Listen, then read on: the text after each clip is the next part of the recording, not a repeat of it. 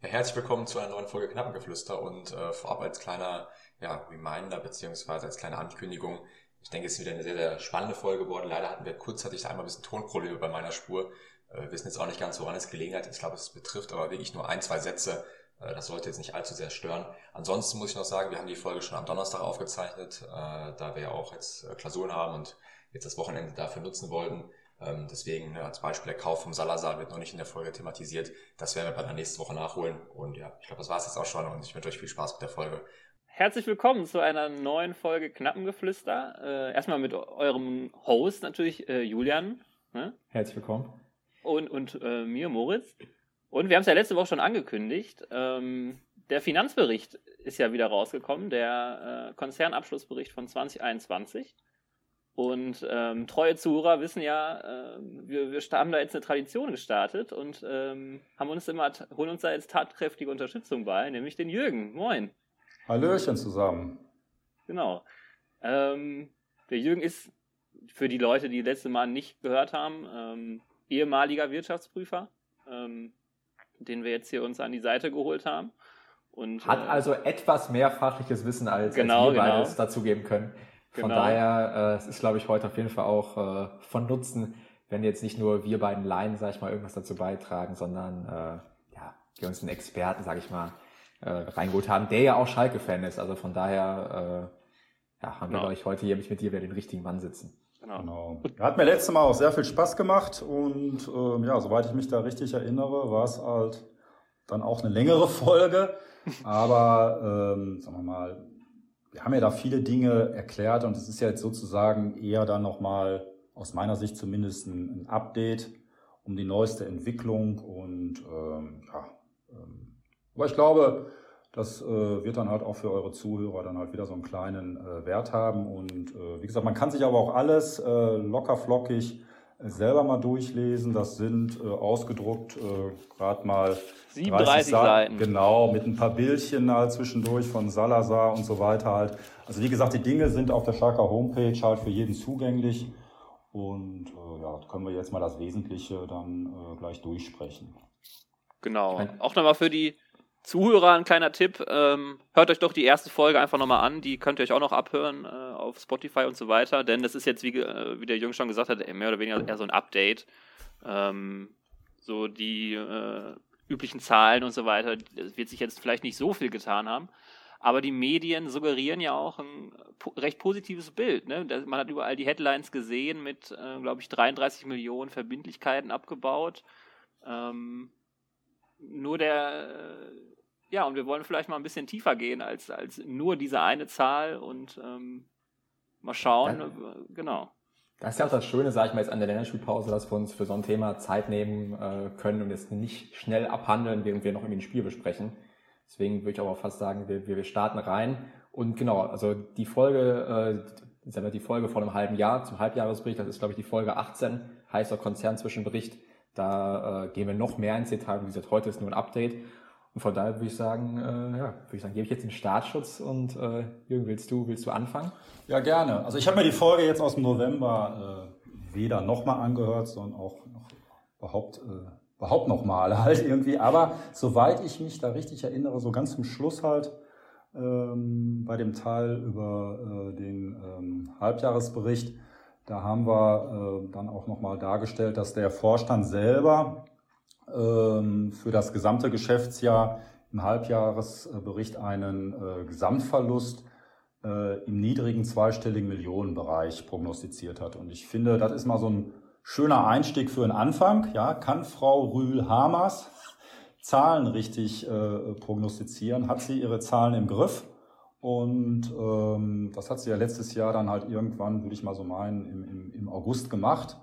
Und äh, wenn man sich jetzt äh, den Gesamtjahresgeschäftsbericht anschaut, dann äh, hat Schalke insgesamt einen äh, Verlust in Höhe von 18,7 Millionen Euro erwirtschaftet. So, und äh, ja, das ist, äh, sagen wir mal, nach meinem Verständnis ein Verlust im niedrigen zweistelligen Millionenbereich. Ähm, das finde ich jetzt, sagen wir mal, als ehemaliger Wirtschaftsprüfer erstmal sehr positiv, ja.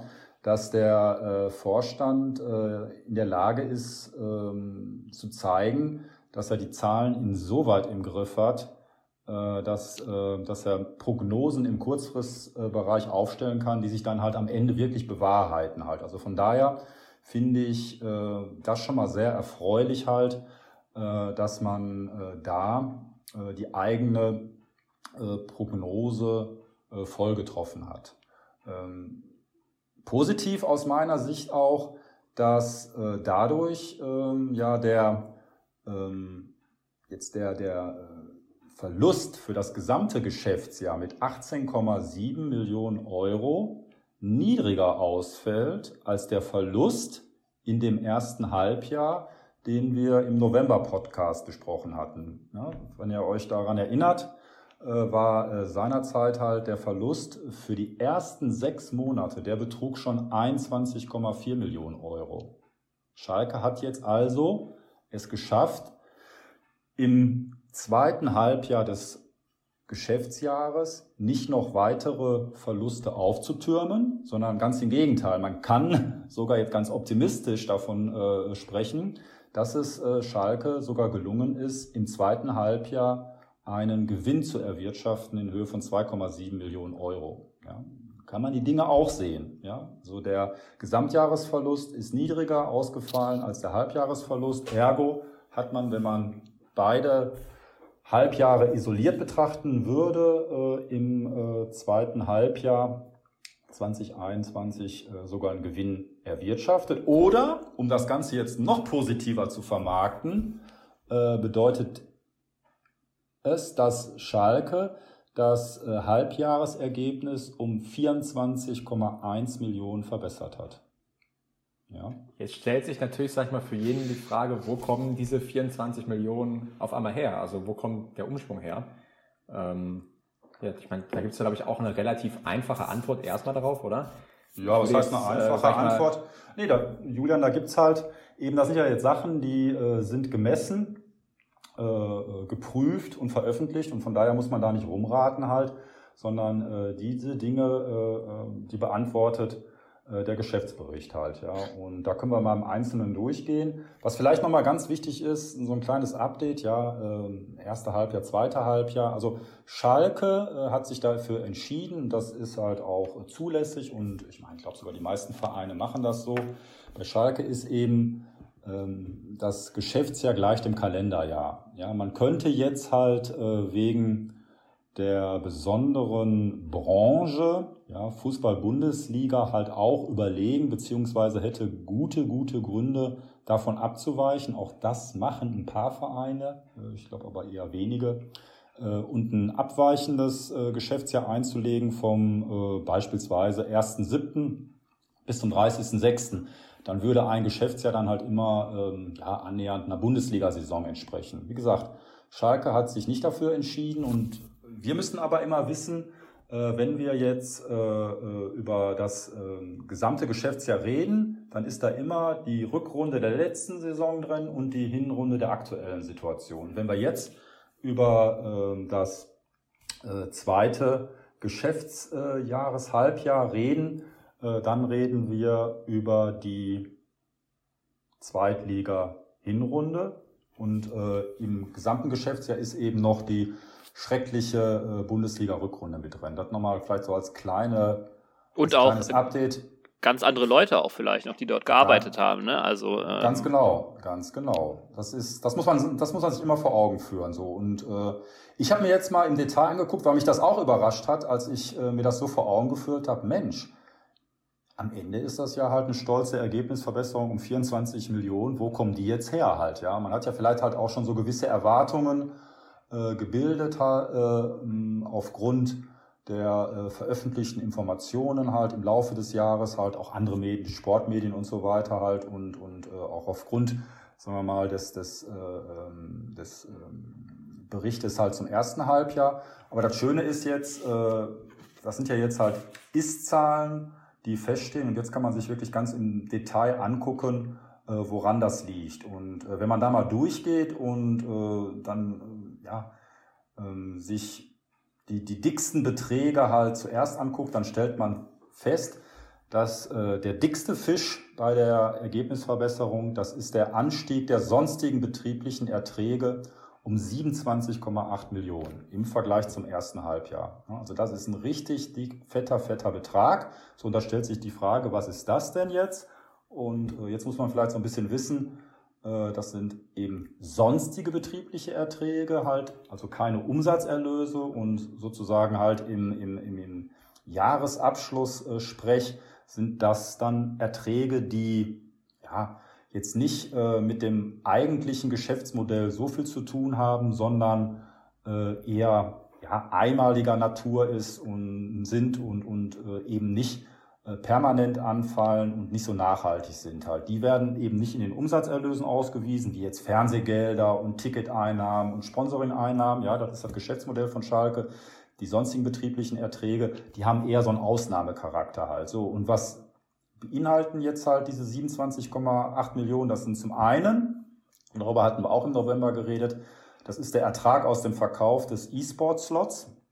Und das sind jetzt, da haben wir ja ein bisschen rumgeraten noch im November, das ist jetzt ein äh, Ertrag halt von 24,3 Millionen, der sich da positiv auswirkt. Also lange, lange schon bekannt, weil das Geschäft ja schon im Juni, ja, ich will mal sagen, angebahnt war, beim Prinzip durch war, aber aufgrund von äh, ja, Vertragsbedingungen dann erst im, ähm, im, zweiten Halbjahr realisiert wurde. Also diese, dieser Ertrag von 24,3 Millionen ist jetzt voll drin in den Büchern. Und dann, ich, obwohl ich das in der Zeitung gelesen habe, habe ich es aber irgendwie dann halt auch wieder so ein bisschen verdrängt, sind äh, noch zusätzlich halt in den sonstigen betrieblichen Erträgen drin ähm, Corona-Hilfen aufgrund von Umsatzeinbußen in der Pandemie. Ja. Da hat Schalke jetzt also nichts mit der Landes, äh, mit dem äh, äh landesverbürgten Kredit zu tun halt irgendwie. Der muss ja zurückgezahlt werden, sondern hier hat jetzt halt Schalke halt irgendwie vergleichbar halt mit einem, weiß ich nicht, Gaststättenbetreiber und so weiter oder ich weiß nicht halt irgendwie einem sonstigen Unternehmer halt in der Unterhaltungsindustrie dann eben auch einen Zuschuss bekommen wegen Umsatzeinbußen und äh, dies beläuft sich auf siebeneinhalb Millionen und äh, das sind die beiden wesentlichen äh, Treiber und Erklärungen halt für diesen ja doch betragsmäßig sehr großen Anstieg der sonstigen betrieblichen Erträge. Heißt auf der einen Seite natürlich erstmal äh, ja positiv, dass wir überhaupt jetzt diesen Slot so gewinnbringend veräußern konnten. Also äh, da muss man sagen, haben wir wirklich ein gutes Geschäft gemacht. Hätte ich, also ich persönlich hätte damit auch nicht gerechnet, äh, als wir uns den damals gekauft haben. Ich glaube, viele nicht. Hat aber, glaube ich, die Schalker Geschäftsführung damals wirklich ja, ein gutes Näschen bewiesen. Auf der anderen Seite muss man natürlich sagen, wenn man das jetzt negativ sieht, äh, ist man die Corona-Hilfen ausgenommen, aber zumindest der Verkauf der E-Sport-Abteilung oder des Slots ist ja irgendwo auch ein Einmaleffekt. Ne? Die werden wir jetzt nicht, nicht jedes Jahr verkaufen können, sondern das war jetzt äh, ein einmaliger Effekt, der natürlich jetzt das Ergebnis irgendwo aufhübscht, aber den man jetzt nicht jedes Jahr erwarten kann. Ähm, trotzdem sehe ich das Ganze jetzt aber auch nicht so kritisch, weil äh, ich sag mal so, vor allem auch durch die Corona-Pandemie, äh, man hat es ja auch bei anderen Vereinen gehört, ich glaube, es gibt kaum einen Verein in Deutschland, der Gewinn macht oder der, der Gewinn bringt, aus diesem Geschäftsjahr rausgeht. Ähm, einfach aufgrund von Corona ist ja bei vielen Unternehmen auch so. Und daher würde ich es, sag ich mal, als, als Laie also beurteilen, dass unser Verlust, der sich irgendwo noch im Rahmen hält, und vor allem, sag ich mal, wenn man den Verlust aus dem, aus dem letzten Jahr anguckt, ich glaube, der lag ja bei was, über 50 Millionen, ja. Genau, über, über 53 Millionen natürlich eine deutliche Verbesserung. Klar, nimmt man natürlich jetzt diesen Einmaleffekt raus, dann sind wir auch wieder irgendwo, irgendwo in dem Bereich. Wobei Aber, du jetzt natürlich äh, auch, wir haben jetzt den 20. März gehabt, äh, du kannst wieder mit mehr Einnahmen ähm, aus den normalen Umsatzerlösen rechnen, quasi äh, Tickets und so weiter. Ähm, da wird eine deutliche Zahl sich nochmal steigern. Ist nur die Frage, das wird natürlich nicht, glaube ich, die, den E-Sports-Verkauf kompensieren. Ne? Das war eine einmalige ja, Einnahme und ähm, natürlich auch etwas, was unfassbar wertsteigend ist gerade, ne? diese, diese E-Sport-Lizenz. Also es wäre natürlich auch geil gewesen, hätte man die noch ein paar Jahre halten können und dann vielleicht in nochmal ein paar Jahren für deutlich mehr verscherbeln hätte können. Aber äh, die finanzielle Lage hat es äh, halt auch. Ne? Es war halt keine andere Möglichkeit gegeben. Also ich sehe es jetzt auch nicht so kritisch wie du, Julian. Also äh, vor allem, ist genauso wie du, meine ich. Also. Genau, vor allem, weil man ja sagen muss, natürlich war das eine schöne Sache. Natürlich hätte man noch gerne äh, ein paar Jahre mehr Geld mitgenommen. beziehungsweise ist ja auch gut, gut fürs Marketing, aber am Ende des Tages muss man immer darüber nachdenken, Fußball ist unser Kerngeschäft und das hat es irgendwo auch äh, ja, zu retten gegolten. Ne? Genau. Ähm, ich finde, was man auch noch, sag ich mal, was relativ spannend jetzt äh, in der Gewinn- und Verlustrechnung ist, sind irgendwo die Umsatzerlöse. Wenn man sich anguckt, jetzt im, im zweiten Halbjahr, also in der Hinserie der, der zweiten Liga, äh, ja, da äh, waren die Umsatzerlöse, glaube ich, bei, lagen die bei 60 Millionen. Ähm, da kann man auch noch nicht ganz einschätzen, sind das wirklich Umsatzerlöse, die für ein halbes Jahr zweite Liga sprechen oder wie sehr steigen die nochmal an aufgrund der, der, der Zuschauerzahlen? Also da gilt es jetzt, sag ich mal. Was auch, glaube ich, was ja auch noch drin Kann man jetzt als Außenstehender auch noch nicht so gut kalkulieren. Ne? Was auch noch drin sind, sind natürlich die Gazprom-Millionen. Ne? Die sind auch alle noch, äh, alle noch drin. Ne? Also äh, dahin war das Sponsoring noch nicht gekündigt. Äh, wir haben jetzt da die nächste Herausforderung, so viele Sponsoren wie möglich ranzuziehen, um, um diese Millionen wieder auszugleichen. Ja. Aber bleiben wir jetzt erstmal halt bei den Zahlen, würde ich mal so sagen, die, die jetzt äh, feststehen äh, fürs, fürs äh, abgelaufene Geschäftsjahr. Weil da gibt es eben aus meiner Sicht noch weitere interessante Effekte halt, mit denen man vielleicht halt so gar nicht gerechnet hat und eben auch betragsmäßig sehr wesentlich. Also jetzt haben wir schon mal 27,8 Millionen erklärt und das ist aber noch nicht alles halt, sondern der zweitgrößte Effekt dann halt in der Gewinn- und Verlustrechnung ist der äh, Rückgang der Abschreibung um 19,4 Millionen. Auch ein hübsches äh, Sümmchen, äh, sicherlich halt jetzt nicht cashwirksam, sondern äh, äh nur aufwandswirksam in der Gewinn- und Verlustrechnung, aber äh, aus meiner Sicht halt auch äh, ein irrer hoher Betrag halt, ja, dass die, die Abschreibungen, die gesamten Abschreibungen in der Gewinn- und Verlustrechnung im zweiten Halbjahr um 19,4 Millionen niedriger sind als im ersten Halbjahr. Und auch dafür gibt es Gründe. Äh, da hat vielleicht, vielleicht hier mal kurz eingeschoben ja. für diejenigen, die jetzt vielleicht gar nicht wissen, äh, was Abschreibungen sind. Ähm, sag ich mal, einfach erklärt, ist ja jetzt, sag ich mal, zumindest auf, auf Fußballspieler bezogen, das werden ja jetzt da auch größtenteils Abschreibungen sein, ist ja nichts anderes. Ne, du kaufst einen Spieler äh, für ne, den Bentaleb für 20 Millionen, gibst ihm einen Fünfjahresvertrag und dann wird er in der Bilanz sozusagen über diese fünf Jahre abgeschrieben. Das heißt, jedes Jahr sinkt sein Vertrag, sage ich mal, von 20 auf 16 Millionen im ersten Jahr, dann immer weiter runter. Wenn er vertragslos ist, steht er natürlich eine Null. Das sind, sage ich mal, jetzt nichts anderes als Abschreibung. Gleiches gibt es aber auch bei äh, Gebäude. Genau. Gut, und, und genau das ist der Effekt hier. Ähm, in, wir hatten ähm, im November schon drüber gesprochen, dass es, ähm, oder vielleicht das, das auch nochmal erklären, es gibt eben, so wie Julian das gerade beschrieben hat, äh, planmäßige Abschreibungen, da werden einfach Investitionsausgaben und bei Fußballvereinen sind es dann halt eben äh, äh, ja, in der Regel dann äh, äh Fußballspieler, da wird dann halt äh, die äh, Transferausgabe halt nicht in einem Jahr aufwandswirksam gezeigt, sondern äh, über äh, die Vertragslaufzeit abgeschrieben.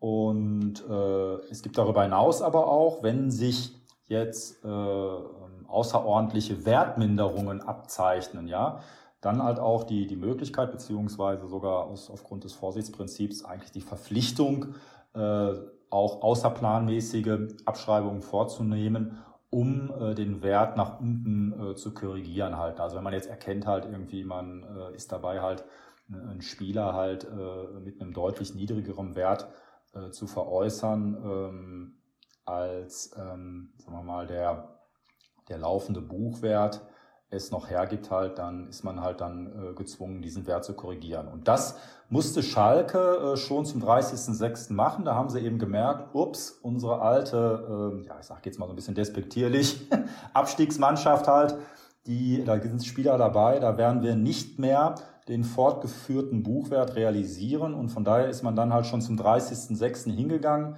und hat äh, äh, die in der Bilanz ausgewiesenen äh, Spielerwerte um satte 10,2 Millionen außerplanmäßig abgeschrieben. Ähm, und äh, dann vielleicht noch ein bisschen, äh, ja, das ist was Besonderes bei Schalke halt, äh, weil man eben äh, gemerkt hat, wir müssen uns jetzt ja, ein bisschen strammer aufstellen aufs Kerngeschäft halt äh, reduzieren und äh, ja, unnötige Investitionen vermeiden, hatte man sich im Sommer entschieden, das sogenannte Erweiterungsprojekt Bergerfeld 2 äh, zu stoppen.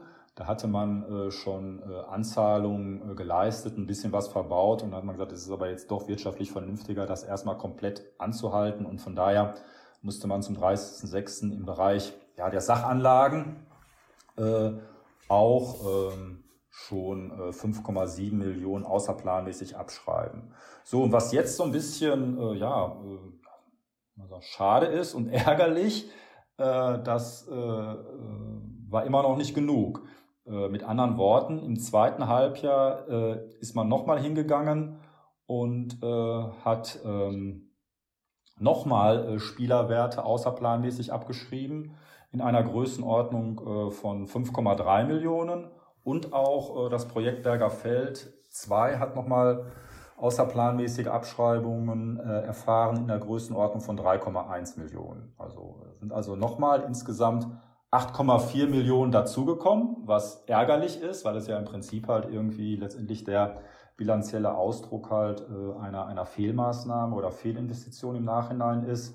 Aber jetzt für den Vergleich erste Halbjahr, zweite Halbjahr ähm, äh, haben wir trotzdem äh, hier wieder den Ergebnis verbessernden Effekt halt, weil wir ähm, im zweiten Halbjahr mit den 8,4 Millionen dann doch 7,5 Millionen weniger außerplanmäßig abgeschrieben haben als im ersten Halbjahr. Ne? Also auf der einen Seite dieser ärgerliche Aufwand halt, äh, der hat sich betragsmäßig äh, nochmal äh, erhöht, aber äh, es ist weniger als im ersten Halbjahr und man muss jetzt einfach wirklich äh, hoffen, äh, dass das in, in Zukunft äh, dann auch nicht mehr so nötig wird. Ja, ich denke mal, das Projekt Berger Feld 2, das ist jetzt erstmal bereinigt und äh, ja, ich denke mal jetzt bei unseren ähm, aktuellen Ausgaben halt äh, für, für Spieler halt und sag mal auch den, den geglückten Maßnahmen halt von unserem neuen Manager halt irgendwie äh, hoffe ich auch äh, ähm, ja, berechtigterweise halt, dass wir in Zukunft äh, dann nicht mehr solche außerplanmäßigen Abschreibungen halt sehen müssen. Ähm, und jetzt wird es nochmal so ein bisschen, ja, ich will nicht sagen komplizierter, aber das muss man auch verstehen. Das sind jetzt sozusagen der Block der außerplanmäßigen Abschreibungen, ich hatte es schon gesagt, das ist ja was, äh, eigentlich was Außerplanmäßiges, was, was gar nicht äh, regelmäßig vorkommt, sondern regelmäßig kommen äh, planmäßige Abschreibungen vor, wo einfach ein, Spieler halt eine Sachanlage, ein PKW und so weiter, bla bla bla, entsprechend der voraussichtlichen Nutzungsdauer abgeschrieben wird. Und hier muss man jetzt feststellen, dass ähm, auch diese Abschreibungen äh, sich gewaltig äh, vermindert haben. Und da ist eben der Hintergrund, dass die Abschreibungsbemessungsgrundlage bei Schalke laufend gesunken ist. Nochmal zur Erinnerung, ich meine, das hatten wir auch thematisiert, ich habe mir das nochmal angeguckt. Das, der, der bilanzielle Wert äh, aller Spielerwerte zum 31.12.2020, der hat noch 60,4 Millionen Euro betragen. Ja, kann man sich vorstellen, wenn jetzt im Durchschnitt alle Spieler eine Vertragslaufzeit hat von drei Jahren, dann vereinfacht gesagt, dann hat man halt jedes Jahr Abschreibungen halt von 20 Millionen. Zum 30.06., nachdem die viele teure Spieler halt äh, äh, transferiert wurden, beziehungsweise außerplanmäßig abgeschrieben wurden, hatten wir zum 30.06. nur noch ähm, einen Wert von 26,4 Millionen Euro in den Büchern.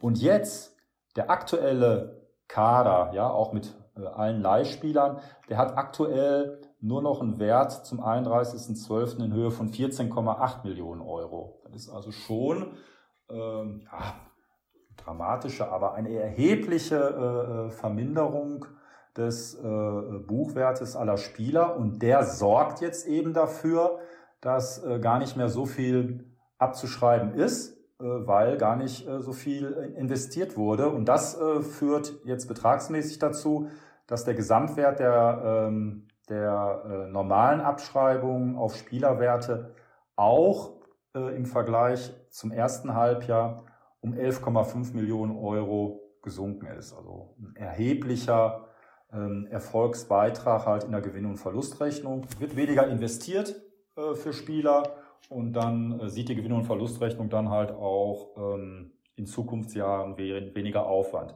Was ich ganz interessant fand, ich hatte da nochmal geguckt, das hatte ich mir jetzt hier gar nicht aufgeschrieben, weil das gibt sich aus dem Konzernanlagenspiegel, wo ich auch ein bisschen verblüfft war, dass halt trotzdem äh, Schalke jetzt im zweiten Halbjahr, äh, nicht das jetzt so schnell, ja, dass, dass Schalke im zweiten Halbjahr äh, dennoch äh, nochmal in der Bilanz 4,6 Millionen halt für Spielerwerte aktiviert hat. Da habe ich erst gedacht, halt, irgendwie kann das denn sein? Halt irgendwie, ich dachte, hier Bülti und Ramftel halt irgendwie alle Spieler unter einer Million. Ähm, ja, man muss aber dazu sagen, da habe ich nochmal recherchiert, dass eben ähm, bei Fußballvereinen halt auch Handgelder und äh, Beraterprovisionen im Zusammenhang von Transfers, dass die äh, genauso aktiviert werden und auch über die Laufzeit der äh, Spieler abgeschrieben werden halt. Ne? Mhm. Und, dann, und die werden das im Endeffekt sein, weil wir haben jetzt ja wirklich viele Spieler gehabt, die vielleicht ablösefrei gekommen sind, wo dann Handgeld äh, eben geflossen ist, dafür, dass keine Ablöse äh, geflossen ist. Ich denke mal, da wird man dann irgendwie äh, auf diese Summe kommen. Ich meine, wir haben ja wirklich auch ziemlich viele Transfers genau. getätigt. Genau. Ähm, aber eine, eine kurze Frage. Wenn wir jetzt aber als Beispiel einem äh, abgehenden Spieler wie jetzt ein Nasilic Handgeld bezahlt haben, das wird aber da jetzt nicht reingeflossen sein, oder? Nee, das erhöht dann halt sozusagen halt den Verlust halt oder, oder mindert den Gewinn halt irgendwie aus Spielerabgang. Ne? Ja. So, und dann, ähm, ja, sagen wir mal, die, die dritte große äh, erwähnenswerte und eigentlich auch erwartete und erhoffte Ergebnisverbesserung, die resultiert jetzt äh, ähm, aus Einsparungen im Personalaufwand halt, ja. Ähm, so, zu den Zahlen. Es wäre traurig, äh, wenn nicht. Ja, aber äh, sagen wir mal, im, ähm, im zweiten Halbjahr äh, beträgt ähm, der Personalaufwand äh, nur noch, in Anführungsstrichen, 34,6 Millionen. Im Vergleich dazu hat er im ersten Halbjahr äh, 53,7 Millionen äh, betragen. Das ist also auch nochmal eine satte Einsparung um 19,1 Millionen. So, jetzt braucht er da halt auch gar nicht so viele Zwischenfragen stellen oder Nachfragen stellen. Die habe ich mir auch schon alle gestellt und habe sie mir nicht beantworten können. Warum? Das ist einfach irgendwie fucking ärgerlich halt irgendwie, dass der Gesetzgeber die Fußballvereine nicht verdonnert hat, halt diesen Personalaufwand aufzureißen halt, ja, was äh, äh entfällt auf äh, ich sage jetzt mal den Lizenzspielerbereich halt irgendwie und äh, was geht drauf äh, für das ganze übrige Personal. Man kriegt das nicht raus, weil ich am Anfang dachte, okay, 34,6 Millionen jetzt äh, im, im, zweiten Halbjahr, äh, wenn man das verdoppelt, dann sind das ja immer noch 68 Millionen, ganz schön teure Mannschaft, wo man sich ja irgendwie an so eine Zahl gewöhnt hat, dass die aktuelle Mannschaft jetzt halt nur noch circa 20 Millionen im Jahr kosten muss. Das sind aber, sagen wir mal, mhm. jetzt äh, äh nicht geprüfte Informationen aus Medien, dann haben sich irgendwelche Leute vielleicht auch ausgedacht halt, ja. Äh, aber die stehen so im Raum, deuten aber eben darauf hin, äh, dass jetzt bei äh, Schalke noch, ähm, das wird auch immer erklärt, wir haben einen Dreijahresplan, wir können drei Jahre in der zweiten Liga durchstehen, dass Schalke ja bestrebt ist, die Infrastruktur eines, eines Erstligisten der ab und zu halt auch äh, in äh, Europa mitspielt, aufrechtzuerhalten äh, in der zweiten Liga. Also ich denke, man kann es jetzt wirklich nicht aufteilen, halt, was von den 34,6 Millionen äh, entfällt jetzt halt auf Spieler und Trainer und äh, was auf äh, das, das übrige Personal.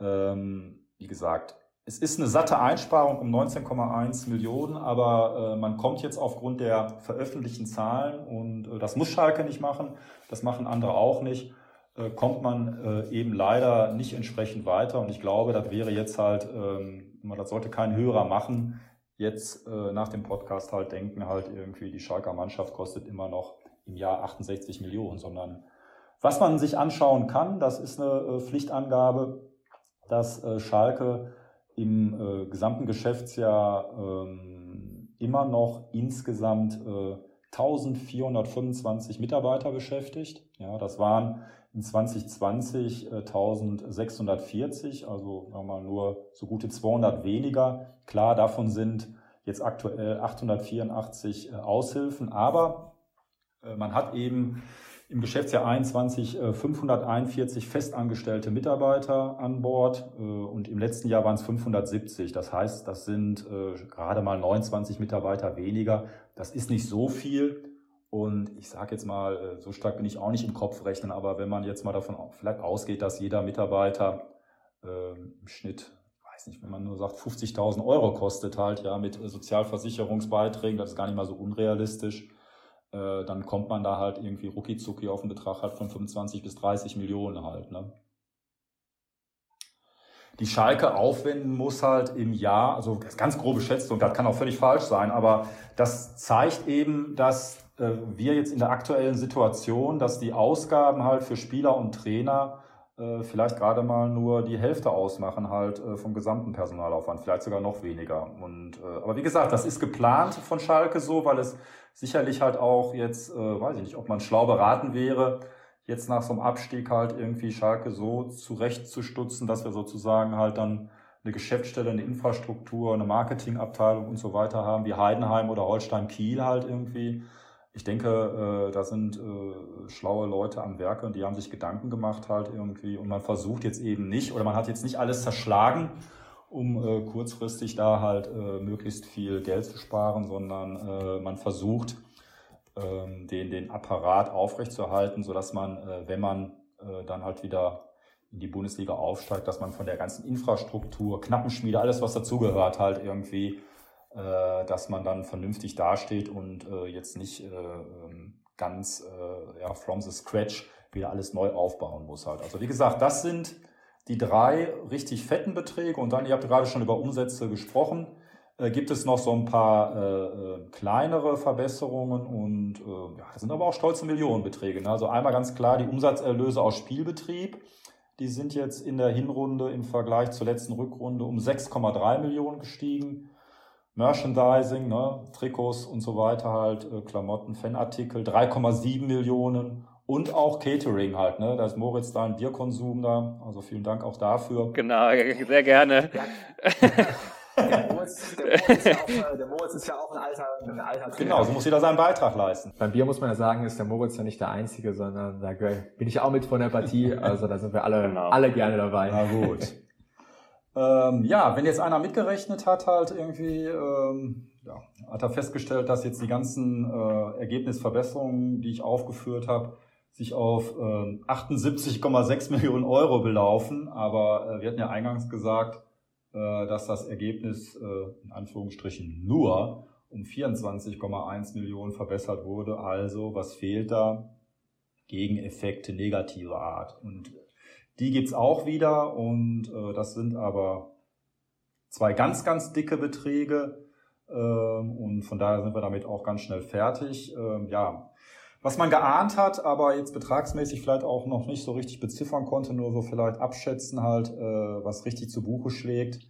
Das ist der Rückgang der Erträge halt aus der medialen Verwertung, äh, sprich ähm, Einnahmen aus äh, Fernsehgeldern. Und da hat sich Schalke um 35,1 Millionen Euro verschlechtert. Wo ich jetzt nachvollziehen kann, dass der eine oder andere im Schalker Vorstand dann nächstes Jahr doch lieber gegen Wolfsburg und Hoffenheim spielt, als gegen, als gegen den HSV, sage ich jetzt mal so. Oder ja, keine Ahnung, halt, weil auch noch alles in der zweiten Liga bleibt. Also das ist wirklich äh, bitter. Das ist schon heftig. Ja. Und man muss ja auch sagen, dass, äh, sag ich mal, so wie ich jetzt die Fernsehgelder verstehe, selbst wenn jetzt die Fans wieder alle ins Stadion kommen, die Fernsehgelder ändern sich ja nicht. Äh, also da hat jetzt, äh, da hat jetzt die Corona, die Corona-Pandemie erstmal sogar keinen Einfluss drauf.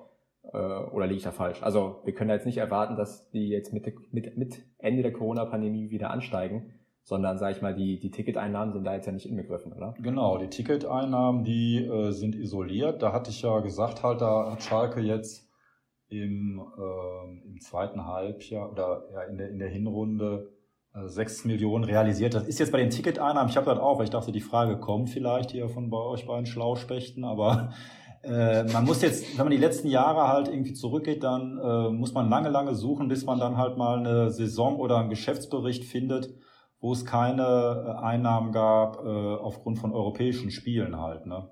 Das ist okay, schwierig. Klar, ja, ja. Ist, klar. Es ist dann erst schwierig zu bewerten, vor allem weil die Champions League oder Euroleague Einnahmen dann auch wirklich äh, viele enorm, viel ne? gerade ne? Champions League. Ja. ja, genau. Aber wenn man jetzt mal äh, sich nochmal reingucke und äh, feststelle, dass wir äh, jetzt in der in der Hinrunde in der zweiten Liga irgendwo sechs Millionen gemacht haben, also ich glaube, äh, den äh, jetzt damit Corona vorbei ist und und äh, Schalke halt äh, weiterhin Zuschauerschnitt hat halt von nahezu ausverkauft auch in der zweiten Liga halt ja dann können wir den Betrag halt irgendwie äh, aber locker verfünffachen halt, ne? Oder, oder vervierfachen. Also aufs Jahr gerechnet. Aufs Jahr, Jahr gerechnet, ja, ja, genau. Ja, ja. Also das ist schon Wahnsinn, aber äh, das Bittere ist eben äh, so, und da kann sich ja vielleicht auch mal was ändern, sage ich jetzt mal so. Ähm, sagen ja alle, ja, die, die, die geilste zweite Liga der Welt und äh, wenn man sich dann halt die Spiele mal anguckt, die kann man sich anschauen. Es ist mega, mega spannend und eben es sind halt so viele Traditionsvereine und vielleicht muss das halt auch nicht äh, so bleiben halt irgendwie, ja. Dass, dass, genau. dass es gab ja auch mal die Statistik, die rumging, glaube ich, dass eine Zweitligakonferenz äh, am Samstag mehr äh, Zuschauerzahlen ja, hatte als die Bundesliga-Konferenz genau. um irgendwie 200.000 oder so. Also äh, das ist schon das ist schon auch eine Menge, also krass auch, genau. ne? Ich glaube, das wird es so auch noch nie gegeben haben. Aber im Moment ist das äh, leider so, das ist wirklich äh, ein bitter und ein riesiger Betrag.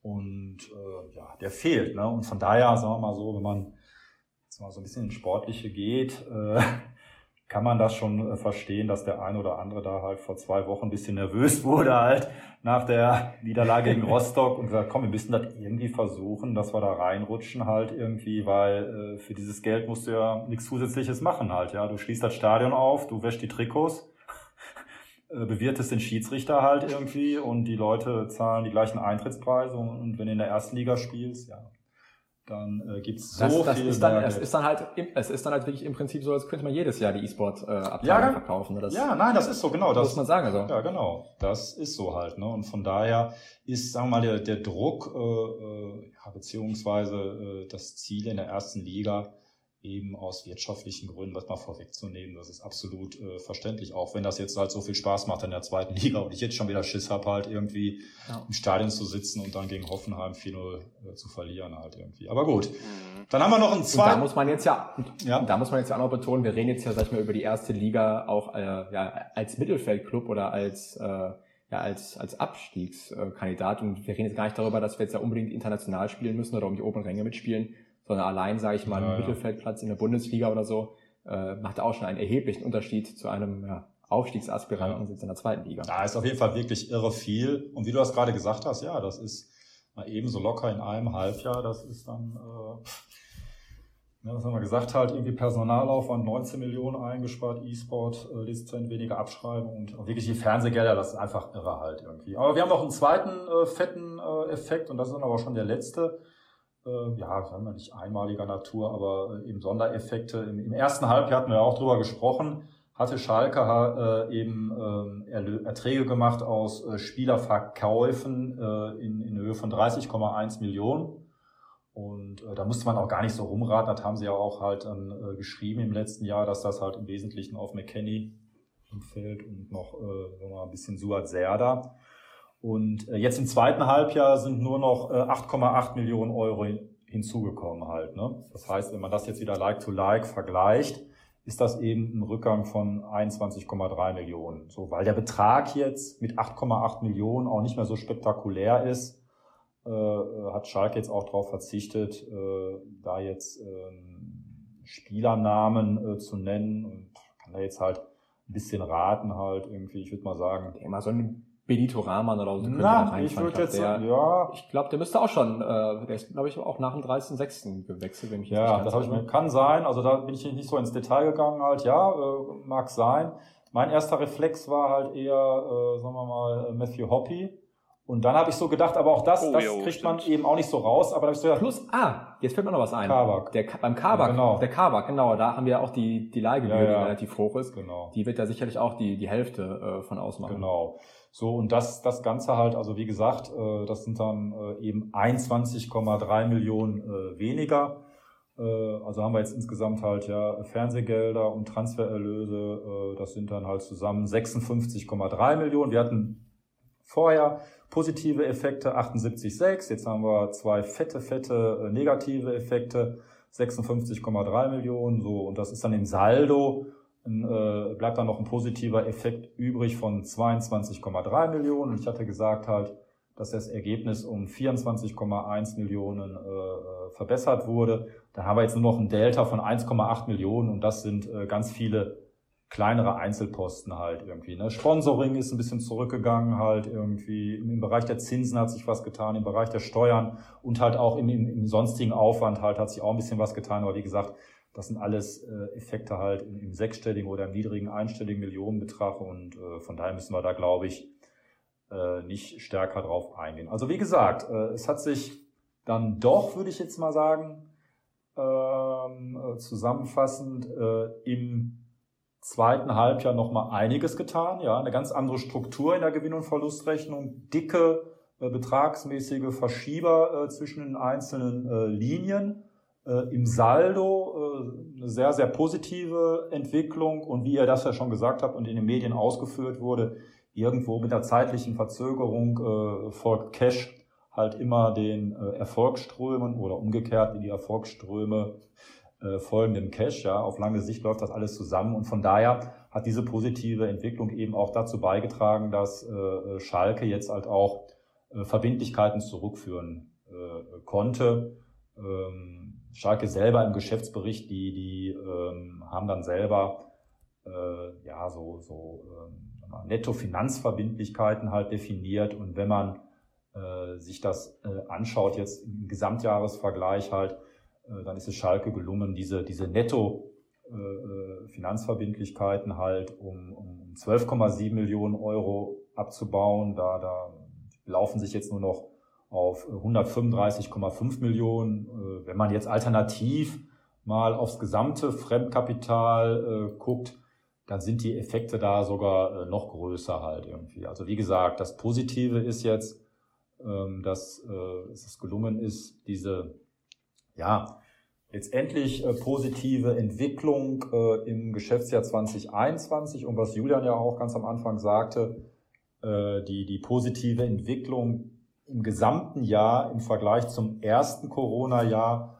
äh, hat sich jetzt eben auch äh, darin ausgedrückt, äh, dass Schalke ähm, die Verbindlichkeiten teilweise zurückführen konnte. Also ich jetzt mal so sagen, als ehemaliger Wirtschaftsprüfer und Schalke-Fan, dass, ähm, dass man ja, konstatieren kann, man ist auf dem richtigen Weg. Ja, man hat nicht alles selber im Griff. Äh, Stichwort Corona.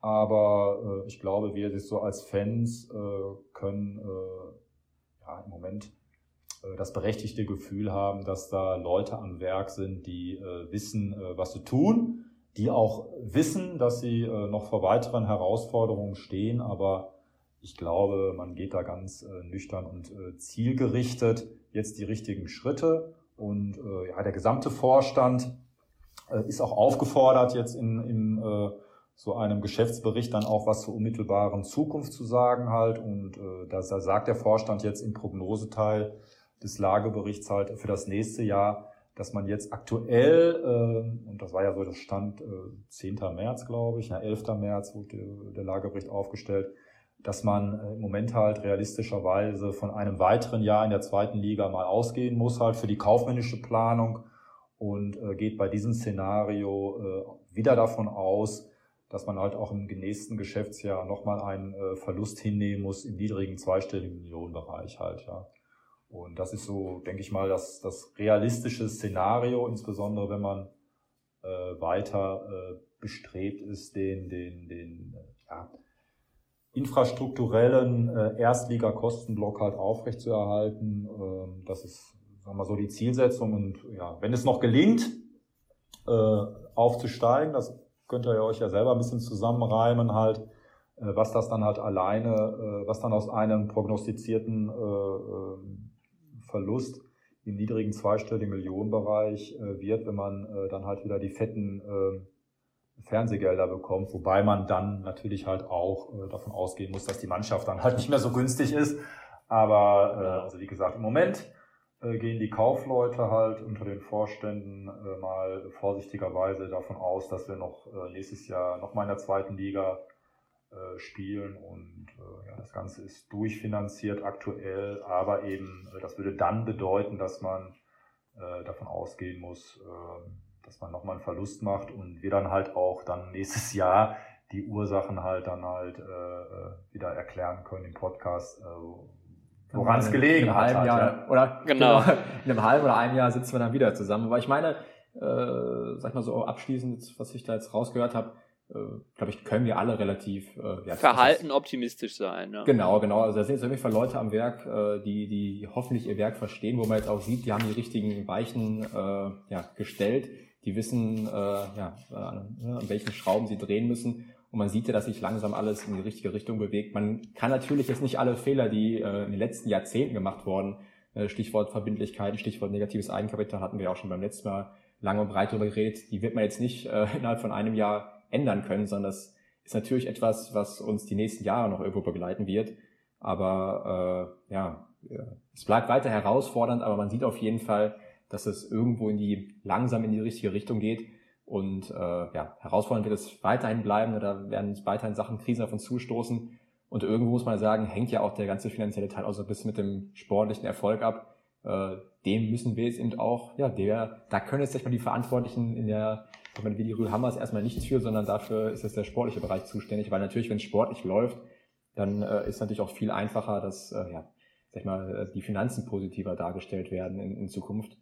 Von daher äh, ja, geht das natürlich irgendwo ja, einher miteinander. Ne? Genau. Genau. Also ich bin jetzt auch erstmal ja ein bisschen erleichtert, zumindest, wo ich das höre, weil ähm, wie gesagt, reden kann jeder. Man hatte schon auch einen, einen guten Eindruck. Die Leute haben schon ähm, immer gut auch erzählt. Äh, man, man, gibt nur so viel Geld aus, wie man jetzt auch hat. Ne? Also ähm, hat Frau Rühlehamers immer gepredigt.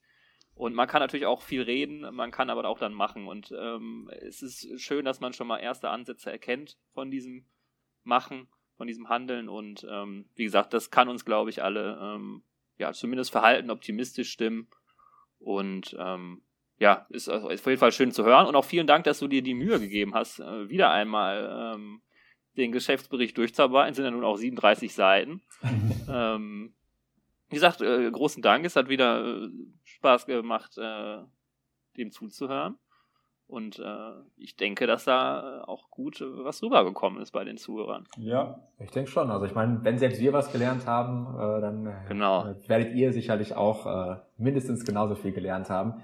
Und ja, ich meine, das ist ja auch irgendwie jetzt so ein bisschen auch das, das Schöne, dass äh, man, sag ich mal, so ein bisschen zuversichtlich da rausgehen kann beziehungsweise dass es die Vereinsführung da auch zeigt, sage ich mal, äh, ja, wohin der Weg führt, weil natürlich, ne, man hat es jetzt ja in den letzten Tagen auch aus den Medien gehört, es wird eine neue Anleihe gezeichnet, da braucht man natürlich auch wieder äh, Fans. Die sollte ja jetzt zünden.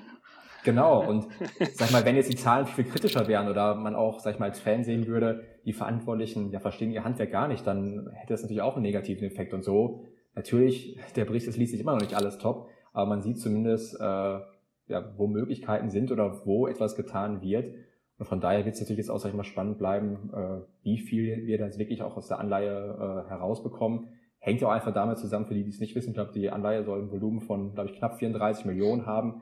Äh, das ist natürlich auch eine Menge Geld.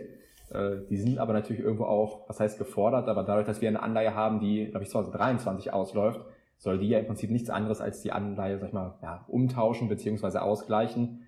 Äh, ich persönlich denke jetzt aber leider nicht, dass, sag ich mal, der volle Betrag ausgeglichen wird, aber wenn wir uns zumindest da, sag ich mal, irgendwo annähern, dann glaube ich, können da auch die Verantwortlichen äh, sehr zufrieden ja. sein. Ja, ich glaube, und wie gesagt, das äh, kann man noch ergänzen, äh, dass, dass auch die, die Verantwortlichen auch an anderen Stellen halt im Geschäftsbericht äh, wirklich äh, schreiben, was Trumpf ist halt irgendwie. Ne? Und ich denke, ähm, man will jetzt auch bei der Anleihe jetzt schon wissen halt, worauf das äh, voraussichtlich äh, hinauslaufen wird, damit man dann auch noch eben äh, rechtzeitig reagieren kann und äh, eben andere Finanzierungsquellen erschließt halt. Ja. Und zum Beispiel jetzt im sportlichen Bereich zu äh, bleiben, ähm, das, das hat man die letzten äh, 10, 20 Jahre und auch der Rudi Assauer hätte das halt nie in so einem Geschäftsbericht geschrieben dass ähm, eine wesentliche Annahme halt für die Planung der nächsten Saison ist äh, die Realisation von Transfererlösen halt irgendwie. Dafür wäre man früher verprügelt worden halt. Also ich kann mich dran erinnern, äh, mein alter Schalke-Kumpel war noch im Parkstall und da hätten wir fast mal was aufs Maul bekommen halt in den 90er Jahren halt irgendwie, weil äh, wir dann einen anderen Fan halt, ich weiß, der war halt besoffen nach irgendeinem Spiel und dann äh, sind wir dann zurückgegangen, halt eigentlich irgendwie bierselig und äh, gut, die wollen den Linke verkaufen, die Arschlöcher. Und da meinte meiner ein Freund, der war noch nicht ganz betrunken, ja wieso, lass ihn doch gehen, den Ossi halt, irgendwie, wenn er nach Bayern München will und seine Alte halt am Starnberger See wären, was soll man denn mit dem? Dann hätte der hätte fast was vor die Birne bekommen halt irgendwie, dass, äh, ähm, dass man das überhaupt halt in Betracht gezogen hat halt irgendwie, dass da jetzt so ein Spieler, der überhaupt nicht hier in Schalke ausgebildet wurde, äh, dass man den halt unter Umständen verkauft, wenn Bayern München den haben will. Ne? Also ist mal hier 25 Jahre her. Aber ich glaube, die Verantwortlichen jetzt haben erkannt und der Schröder hat das ja auch mehrfach in den, äh, sagen wir mal, Interviews angedeutet. Das ist jetzt äh, ja äh, Job A, äh, eine Mannschaft halt hinzustellen, die äh, aufsteigen kann. Äh, und Job B ist, sagen wir mal, mittel- und langfristig halt auch Spielerwerte zu schaffen, sodass auch der sportliche Bereich seinen Beitrag leistet halt, um die äh, Finanzzahlen äh, da äh, ins richtige Lot zu bringen halt irgendwie. Ne? Und äh, ich denke mal, das ist neu. Da kann man jetzt vielleicht auch sagen, äh, wären wir jetzt wie Freiburg oder Mainz. Aber ich glaube, das ist einfach ein äh, äh Stück äh, Realismus jetzt halt eingekehrt, dass äh, wir äh, einfach auch äh, schaffen müssen, dass die Knappenschmiede sich äh, bezahlt macht und dass man eben auch, das ist ja auch, könnt ihr euch ja selber dran erinnern, so äh, alt seid ihr ja dann schon, was halt auch alles in den Zehnerjahren halt irgendwie äh, an Spielern dann halt ablösefrei äh, uns verlassen hat. Wenn man da die, die entsprechenden Werte realisiert hätte, dann hätten wir jetzt halt kein negatives Eigenkapital. Auch gut, das ist aber alles Schnee von gestern halt, aber das sollte halt in der äh, Masse und Häufigkeit halt aus meiner Sicht nicht wieder passieren, sondern da muss man dann halt äh, rechtzeitig sagen, okay, komm, äh, dann lassen wir da jetzt mal so ein Talent halt äh, eben äh, eher gehen und äh, machen da halt einen kaufmännischen Schnitt halt. Und wie gesagt, das schreiben die halt auch in ihren Unterlagen halt, dass das der Plan ist und die Annahme halt für die Zukunft. Ja. Wäre es nur schön, wenn das dann auch jeder Fan lesen würde und dann auch so annehmen würde. Also das ist natürlich mal ein bisschen die andere Frage. Weil dann Stichwort doch, Matthew äh, Hopp hier auch, das jüngste Beispiel zum Beispiel genau, ein bisschen auch. Muss, ne? muss man ja sagen, im Nachhinein alles richtig gemacht, wenn ich jetzt gucke, wie er momentan bei äh, Mallorca da spielt. Äh, Nämlich gar nicht, und, ne? Genau, genau, genau. Also äh, alles richtig gemacht. Und das kann uns jetzt in der Zukunft genauso treffen. Das ist vielleicht jetzt im Sommer ist es vielleicht ein Schau oder ein Aidin, wenn, wenn gute Angebote da sind, dass die eben äh, verkauft werden, verkauft werden müssen. Ähm, das wäre natürlich dann, sag ich mal, unsere jungen Juwele, für die noch was verlangst. Ne? Für einen Drechsler, für einen Latzer wirst kein Geld mehr bekommen. Äh, da müssen wir Schalke-Fans, sag ich mal, auch ruhig bleiben, beziehungsweise dürfen auch nicht, sagen wir schimpfen. Warum gibt's jetzt, sag ich mal, das, den äh, Jungen aus der Knappenspieler vielleicht so billig ab, aber das ist dann eben auch der Preis, äh, den wir, sag ich mal, in den letzten Jahrzehnten uns selbst erwirtschaftet haben, dass wir jetzt in der Lage sind, dass wir eben dann solche Spiele auch abgeben müssen. Oder genauso, was ich mir auch vorstellen kann, äh, Beispiel, man zieht jetzt die Kaufoption beim, beim Uvian, aber ein anderer Club bietet sechs Millionen, ne? man, dann zieht man die für zwei Millionen und äh, gibt ihn dir direkt für sechs weiter. Ob das jetzt so passiert, ist ja eine andere Sache. Aber äh, ich glaube, auf solche Szenarien müssen wir uns alle einstellen, dass, äh, ja, sag ich mal, wenn ein Spieler besser performt als, als Schalke oder andere Vereine das Potenzial sehen, dass der Spieler, sag ich mal, über Schalke hinauswächst, sag ich mal, von der sportlichen Leistung, äh, dann, äh, dann äh, werden sich die Spieler auch relativ schnell, was heißt verabschieden, aber äh, dann sind wir auch gezwungen, dort äh, nicht wie bei anderen Spielern, ne? man sieht's ja, Goretzka, Martip oder so, wo ich ja auch selbst weiß, jetzt auch aus dem Freundeskreis und ne, auf Schalke hat man den Leuten gesessen. Und es vielleicht auch selbst gedacht, ey, wir können jetzt hier nicht den Goretzka einfach irgendwie ziehen lassen zu Bayern oder, oder so, aber äh, nachher hätte man natürlich die Spieler lieber dann zeitig verkauft und nicht da immer äh, so gefühlt von wegen, man hatte schon das Gefühl die letzten Jahre, weil man so ein bisschen, ja, wir Schalker, äh, ja, wir sind kein Ausbildungsverein, wir halten die Spieler und hat dann vielleicht manche Spieler dann doch zu lange gehalten, beziehungsweise hätte man sie eher dann doch ja. besser verkauft. Ja, ja, klar. Bloß ich befürchte halt, dass in den Jahren hätte man dann halt mit dem Geld, was man für den Goretzka bekommen hätte oder für den Matip, hätte man dann den Bruder von Bentaleb noch geholt. Genau. Also das sind hier mal zwei Sachen halt, ja. Das sieht man jetzt bei Hertha ja sehr schön, obwohl ich das überhaupt nicht verstehe halt irgendwie, wo da das ganze Geld geblieben ist. So, das ist im Fußballgeschäft so, du, du kannst halt wirklich relativ äh, schnell dann halt auch wirklich äh, Geld äh, was weiß ich halt, dann halt wirklich in Orbit halt äh, schießen, das ist für immer weg halt. Ne? Aber ich habe so das Gefühl, und das hat mich, mich persönlich jetzt auch sehr gefreut halt irgendwie, dass das halt äh, äh, ja, mit, mit, mit Borussia Mönchengladbach da nichts geworden ist halt beim Rufen Schröder. Äh, bin ich wirklich immer noch sehr positiv überrascht halt, wie gut das passt halt irgendwie und jetzt kann man das ja bewerten halt, das, äh, ne? und das ja auch privaten Gesprächen haben gesagt, Mensch, das kann nicht sein, dass wir immer laufend halt bei zehn Transfers halt irgendwie zwei gegen gut und 18 Scheiße halt irgendwie.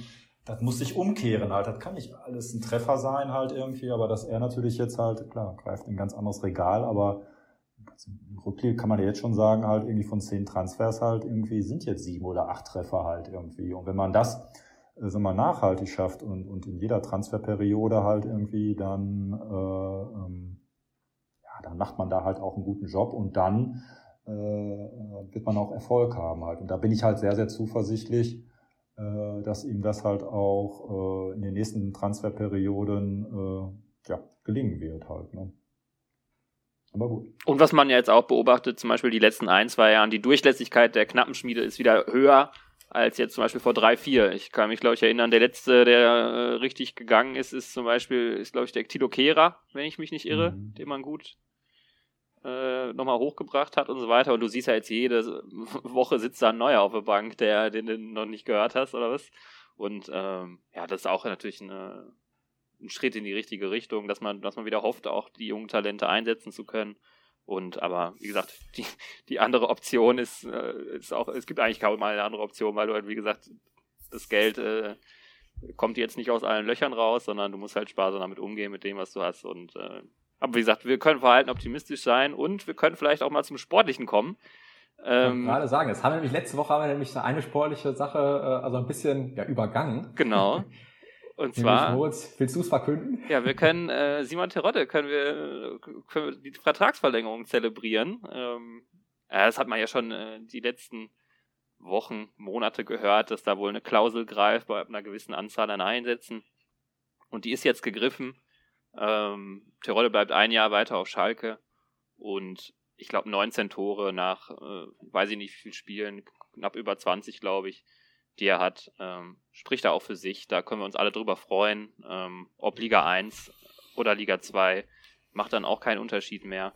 Ich glaube aber, er ist Topverdiener. Ich glaube, 1,4 Millionen kriegt er sogar, wenn ich mich nicht irre. Habe ich gelesen. Ein, die wohl aber Liga unabhängig gezahlt wird. Also die, die erhöht sich nicht in Liga 1. Äh, die, immer, immer, die positiven Dinge sehen. Genau, genau. ähm, ja, wie gesagt, also wenn dir jemand fast 20 Tore garantiert pro Saison, ähm, so einen Stürmer hatten wir jetzt die letzten Jahre nicht mehr. Äh, jetzt hatten wir ihn. In Liga 2 funktioniert er super. Äh, da sind wir auch momentan. Deswegen, äh, wie gesagt, der Jürgen hat ja schon gesagt, man plant wohl auch eher schon mal mit einer zweiten mit, aus, äh, damit man sich nicht irgendwie verkalkuliert, plant man jetzt nochmal mit einem zweiten Jahr aus Sicherheitsgründen äh, zum, in Liga 2 und das äh, planen wir jetzt auch mal sportlich und dann sagen wir, ja. Terodde ist ein absolut geiler Fang für Liga 2. Also ich finde, achso, vor allem, sorry. Ja, genau, ich, ich wollte nur noch dazu sagen, vor allem, weil man ja auch nicht, nicht vergessen darf, natürlich äh, ist halt auch ein relativ hoch dotierter Vertrag für die momentanigen Verhältnisse, aber wenn man ihn jetzt ziehen lässt, muss man natürlich ihn auch irgendwo adäquat ersetzen. Und äh, dann stellt sich auch die Frage, wer äh, garantiert dir ansonsten die 20 Tore? Der wird auch einen ganz guten Vertrag haben. Vielleicht musst du sogar noch eine Ablösesumme zahlen. Wenn das jetzt nicht ein Ü30-Spieler ist, dann sogar äh, vielleicht auch gar nicht mal so wenig. Man sieht jetzt ja, äh, wie ein Duxch, ne, wie, viel Geld der gewechselt ist. Äh, ich weiß, Moritz, du liebst ihn ja. Aber mhm. das sind ja, sag ich mal, irgendwo die Kategorien und dann kommst du auch, dann bist du schnell über den 1,4 Millionen. Also ist, sag ich mal, jetzt kurzfristig gedacht für die nächste Saison sicherlich äh, die beste Lösung, oder? Ja, auf jeden Fall. Also, ja. wie gesagt, äh, ein paar Sachen, ich meine, er ist wirklich jünger, äh, wird auch nicht äh, schneller und äh, wie gesagt, er ist jetzt seit zehn Jahren dabei und äh, von daher kann man ihn ganz gut einschätzen und er hat eigentlich, äh, ja, habe ich zumindest ab 2014, ne, als er dann halt von Union Berlin nach zum Peter Neuruhr gegangen ist nach Bochum, ab da hat er abgeliefert ohne Ende. Da ist er quasi ja jedes Jahr Torschützenkönig äh, geworden in der zweiten Liga und hat halt Köln und Stuttgart in die erste Liga geschossen und, äh, das weiß man auch, äh, beide Mannschaften haben es dann in der ersten Liga dann als Aufsteiger nicht geschafft, den gleichen Fußball zu spielen wie in der zweiten Liga. So, und äh, ich meine, das kann man auch erkennen. Das ist jetzt nicht der Konterspieler vor dem Herrn, aber darum geht's jetzt auch erstmal gar nicht halt irgendwie, äh, sondern äh, ich glaube, wer jetzt sagt, als, als Fan darf man alles sagen halt irgendwie, aber wer jetzt sagt halt, wir, äh, wir würden noch besser stehen, halt irgendwie, wenn der Pieringer immer spielen würde oder wenn wir äh, den äh, auch ohne Terodde immer so gut stehen. 20 Tore sind 20 Tore halt, ja, und der vergibt auch nicht so viel. Äh, also von daher ist aus meiner Sicht halt ein Volltreffer und äh, man, man kann äh, froh sein, äh, dass er noch länger bei uns bleibt halt irgendwie. Und das hat, glaube ich, weiß nicht, ich habe das letztes Jahr nicht so verfolgt, aber ich glaube nicht halt, dass Hamburg äh, nicht aufgestiegen ist, halt irgendwie, weil sie den Terror im Sturm hatten, halt irgendwie so. Ne? Also äh, der Terror, denke ich mal, äh, da ist jeder andere äh, Verein in der zweiten Liga neidisch auf uns halt irgendwie. Und äh, da können wir als Fans nur sehr froh sein, dass wir da auf der Position kein Problem haben, sondern ganz im Gegenteil, ist wahrscheinlich den Torschützenkönig in unseren Reihen haben. Ne? sollte man nicht kritisieren. Ja, und mit dem, mit dem Torschützenkönig könnte man auch schon mal aufsteigen. Deswegen, das wäre jetzt, äh, da habe ich, also das finde ich jetzt mal ganz interessant. Wie siehst du das eigentlich? Wie blickst du es auf die, auf die nächsten Spiele? Äh, wie schätzt du unsere Chancen ein? Ich meine, die Meinung von Moritz und mir kennt man ja so ein bisschen, aber jetzt sag mal noch so eine weitere Meinung ja, einholen. Ich, ähm, äh, finde ich schon eigentlich interessant. Teile oft, äh, sehr oft halt äh, eure Einschätzung, deshalb höre ich euren Podcast auch so gerne halt, ja. äh, freut man sich ja immer halt irgendwie, wenn äh, jüngere Fans das, das ähnlich sehen. Äh, ich habe das eine oder andere halt aber noch äh, äh, drastischer gesehen als ihr. Und mir war vor dem Rostock-Spiel klar, jetzt müssen fünf Siege kommen halt, ja. Und wie gesagt, wir haben ja jetzt über Ihr wisst, ich bin Wirtschaftsprüfer, ich sehe halt alles auch sehr, sehr zahlenorientiert. Ich halte das auch im Fußball falsch, ja, aber sag mal, so wie die Saison, äh, oder sagen wir mal so, es gibt so eine alte Regel, als ich noch äh, in eurem Alter war, da gab es immer so eine Regel halt, zu Hause gewinnen, auswärts unentschieden, du bist Meister halt irgendwie. Ja, das war so die alte Zwei-Punkte-Regel. Aber in, in ähnlicher Weise halt irgendwie passt das ja halt auch in normalen Jahren halt äh, auch zur Drei-Punkte-Regel. Das würde bedeuten, du hast 68 Punkte. So, und wenn du jetzt äh, auch in der ersten Liga da nicht Bayern München hast, halt irgendwie die, die 78, 80 Punkte machen halt. Früher ist man mit 68 Punkten halt fast immer Meister geworden halt irgendwie. Und insbesondere, weil die zweite Liga ausgeglichener ist und die Mannschaften sich halt eigentlich auch immer mehr Punkte weggenommen haben. Äh, mit 68 Punkten ist noch nie einer Vierter geworden. Also ich habe immer gesagt, halt auch in der Saison, wir brauchen den Zwei-Punkte-Schnitt. Und von daher äh, war ich halt auch, äh, äh, ja, was heißt frustriert, aber äh, sagen wir mal sehr, sehr äh, ernüchtert, als wir dann halt die äh, Hinrunde mit 29 Punkten abgeschlossen haben, weil ich gesagt habe, wenn jetzt alles normal läuft und du willst sicher halt aufsteigen, du musst überperformen. Du musst dann halt in der äh, Rückrunde reichen nicht 34 Punkte halt, sondern du musst jetzt eine Schippe drauflegen. Du musst eben mehr als zwei Punkte im Schnitt machen halt, um sozusagen den Malus aus der Hinrunde zu kompensieren. So, und jetzt, äh, man muss sagen halt irgendwie, die haben ja einigermaßen performt, aber äh, diese Serien, äh, diese Serie ist nicht gelungen und von daher äh, haben sie es auch in der Rückrunde nie geschafft, diesen Zwei-Punkte-Schnitt zu kriegen halt. Jetzt stehen wir, glaube ich, bei 18 Punkten nach 10 Spielen, 1,8. Das ist aus meiner Sicht immer noch Underperformance. Äh, die einem aber, so jetzt kommt es halt zweite Liga, die einem halt aber unter Umständen nicht zum Nachteil gereichen muss, weil die anderen Mannschaften, die über uns stehen, äh, blöder sind, als man dachte halt. Oder sagen wir mal auch nicht durchziehen können halt irgendwie. Aber wenn du das jetzt wirklich so richtig aus eigener Kraft schaffen willst, dann musst du aus meiner Sicht äh, äh, in der Rückrunde äh, diesen Zwei-Punkte-Schnitt mindestens schaffen, äh, beziehungsweise leicht überperformen. So, jetzt fehlt das Rostock-Spiel. Der Dreier ist weg, der ne, äh, Schnee von gestern halt so und von daher muss nach vorne gesehen dann halt eben noch ein Spiel mehr gewonnen werden halt irgendwie so und das ist äh, jetzt erfreulich aus meiner Sicht, dass sich das halt den vorletzten Spieltag und jetzt ja auch nochmal mit dem letzten Spieltag für Schalke so erfreulich gedreht hat, dass wir wieder voll im Geschäft sind. Ja, man darf wieder träumen und es ist auch nicht völlig unrealistisch, aber jetzt gibt's keine Ausreden mehr. Und heißt, wenn wir dich nee, jetzt hier auf festnageln, eine, nein, das ist, eine, auf nein, das ist Aussage. ja, sag mal so, aus, aus, nein, also sagen wir mal, ich glaube, jetzt, äh, äh wo jetzt, ja, was habe ich jetzt gesagt, 27 Spiele vorbei sind, ja, ne, noch, ach nee, so, jetzt kannst du nicht mehr, jetzt haben wir, es ist nicht mehr halt Februar vor dem Düsseldorf-Spiel oder vor dem Rostock-Spiel. Und wenn du jetzt halt in Dresden einen drüber kriegst, dann kannst du nicht wieder danach halt hoffen, dass halt auch Nürnberg halt nicht gewinnt und Darmstadt halt, ja, dass, dass die alle weiter uns auch den Gefallen tun halt irgendwie und bei vier Punkten Vorsprung, glaube ich, zum Teil, erster, zweiter, ne? Die können sich ja was erlauben, aber wir müssen ja, ja aufholen. So, deshalb ist, ist mein Punkt, wir müssen äh, jetzt halt äh, zwingend halt äh, in Dresden äh, gewinnen, um dann voll im Geschäft zu bleiben. Und ich sag mal, wer aufsteigen will, äh, sollte halt auch dann gegen Heidenheim gewinnen. So, und dann sehe ich das so halt irgendwie, äh, dass wenn das jetzt gelingt, die nächsten beiden Spiele zu gewinnen, dann bin ich halt auch äh, ja, verhalten optimistisch, dass die äh, ganzen Konkurrenten halt nicht ihre beiden äh, Spiele gewinnen, unabhängig davon, ob die gegeneinander spielen oder nicht. Und dann glaube ich halt, und dann bin ich beim äh, Drexler, dann ist Crunch-Time. Und dann hoffe ich drauf halt irgendwie, dass, äh, ja, ich sage jetzt mal auf Deutsch gesagt, wir den dicksten Pimmel haben halt irgendwie. Ja.